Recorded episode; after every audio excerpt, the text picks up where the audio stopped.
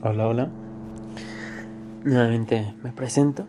Mi nombre es Cristóbal Alejandro Hernández López, estudiante de la carrera de Psicología, cuarto semestre.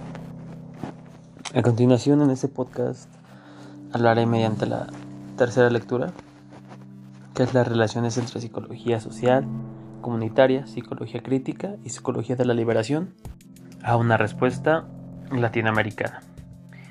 Es muy curioso ya que la psicología social engloba demasiado en las necesidades que como nosotros como población o como comunidad tenemos reprimidas. Y pues es lo que tal vez conlleva a la búsqueda de verdad entre las masas más populares. Y obviamente pues sin mencionar tal vez los orígenes de la crítica en la psicología, ya que yo me quiero enfrascar o quiero, no, no me quiero enfrascar. Al final diré por qué no hay quererse enfrascar. Yo me quiero como que concentrar en este aspecto del origen, ya que pues en este en este origen de la psicología hay dos hay dos corrientes o dos orígenes. En el primero conlleva a la que algunas corrientes se encuentran en el llamado o en el movimiento alternativas de la psiquiatría. para mí no es tan relevante. El que es relevante para mí es cómo la psicología en su, y en su crítica y en las perspectivas, cómo pueden, puede intervenir en las relaciones de los individuos, al igual que en el sistema social y como lo mencioné, cómo poder contribuir, cómo contribuir la psicología a un nivel latinoamericano en las necesidades. Y pues estamos, tenemos tal vez un claro ejemplo, bueno, no tal vez, sino tenemos un claro ejemplo. Ahorita, en estos tiempos que en la cual estamos viviendo de estar en casa, no poder salir, y si vas a salir pues con todas las medidas. Pero como nosotros como mexicanos, que tenemos esta necesidad de trabajar, ¿cómo podemos ayudar a esas necesidades? Teniendo este constante cuidado, trabajando todos los días a nivel psicológico, a nivel mental y a nivel físico, ya que pues en estos en estos últimos meses han habido divorcios, han habido demasiados descensos. Y cómo es que la parte de este ser poder cuestionar los ámbitos en la cual nos estamos desenvolviendo cada ser humano. No, yo no vivo lo mismo que vive tal vez un compañero de la universidad. Yo no tengo la misma situación de un compañero que tal vez tenga que salir a trabajar todos los días. O no tenemos la fortuna de quedarnos en casa y contribuir únicamente a esa parte social, ¿no? Algunos pertenecemos a un estado donde, en un contexto donde tenemos que salir a trabajar, por necesidad ya que nos encontramos en un contexto donde pues nuestros papás, nuestros abuelitos, nuestros tíos, nuestras tías se quedaron sin empleo, pues poder contribuir.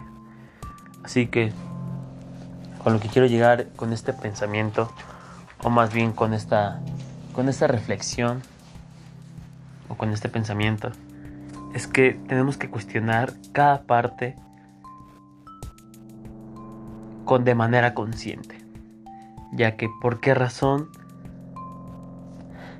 tengo que salir, por qué razón estoy tomando acciones, pero más que nada antes de poder cuestionar, antes de poder criticar, yo me, yo me enfoco en esta parte de qué es lo crítico. Obviamente a nivel, a nivel científico, a nivel etimológico, pues lo crítico viene de la palabra griega. Pero uno cómo lo relaciona con su vida personal. En mi vida personal, criticar yo no lo veo como esta parte de juzgar, yo lo veo como cuestionar. el porqué de las cosas, el porqué de las acciones. Y cómo esos cuestionamientos planteamos en otros pensamientos. Y yo lo asocio demasiado de no ponerme a favor ni en contra de las personas que no utilizan cubrebocas, no ponerme en contra y a favor de las personas que salen, no ponerme en contra ni a favor de los gobernantes. Únicamente pensar que si tú fueras esa persona, ¿por qué razón estarías defendiendo o respaldando lo que piensa sus creencias? Y es donde aquí viene esta parte de la cuestión. ¿Por qué hace tal acción? De ahí plantear y cuestionar nuestras propias acciones, nuestros propios pensamientos. Ya que se sabe que lo crítico lo tienes que criticar. Lo crítico lo tienes que cuestionar. Siempre va a haber cuestionamiento. Siempre y cuando tengas una mente abierta y no quedarte con un solo pensamiento. Es lo que planteaba al principio. Esta parte de la búsqueda de la verdad. Relativamente. Temporalmente. Ya que llevamos una vida cotidiana donde romper reglas está mal.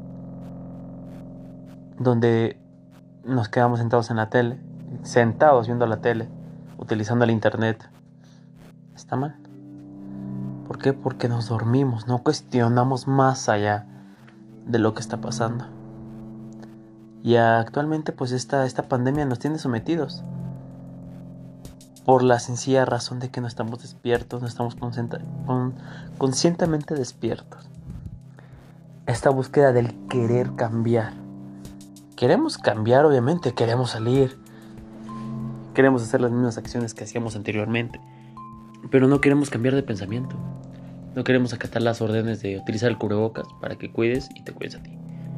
No salir a la playa, no salir a centros turísticos, no ir a antros ni a bares. Pero, ¿cómo respondemos nosotros a este movimiento? Esta crítica de que pues no es bueno ni malo, únicamente pasan a perjudicar a otras personas. Y como esta capacidad de poder tener alternativas. A veces es un rompimiento de cabeza poder cuestionar. Porque a veces no sabes qué cuestionar, no sabes cómo cuestionar más que nada.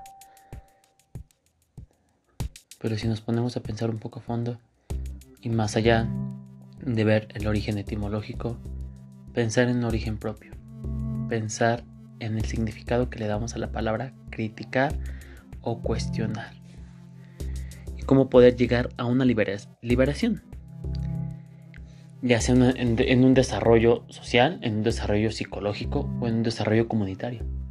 Porque obviamente nosotros como mexicanos no sabemos diferenciar en nuestra parte de liberar y liberación. O libertad o libertinaje. No lo sabemos diferenciar. Puede ser un libertinaje de quererse agarrar a todos. O tener una libertad de poder decidir y asumir las consecuencias que hiciste. Pero no. Nos quedamos con el rechazo y con la no aceptación de nuestros errores. Y es donde tendemos a querer en el juzgamiento tendemos a querer en criticar, juzgar a la gente que tal vez no sabes qué contexto está viviendo. Por eso, no tengas verdades absolutas, únicamente ten verdades relativas en el tiempo, como la teoría de la relatividad de Einstein. No es absoluto el tiempo, pero creemos que todo es absoluto. Así que buscar una liberación consciente y una liberación, liberalización de forma intelectual puede ser un gran cambio para la comunidad. tal vez solamente para uno propio. Pero sin mencionar, pero con mención más que nada, que de boca en boca y de buen aprendizaje se crean las nuevas ramas. Pero bueno, con eso me despido. Hasta luego. Bye.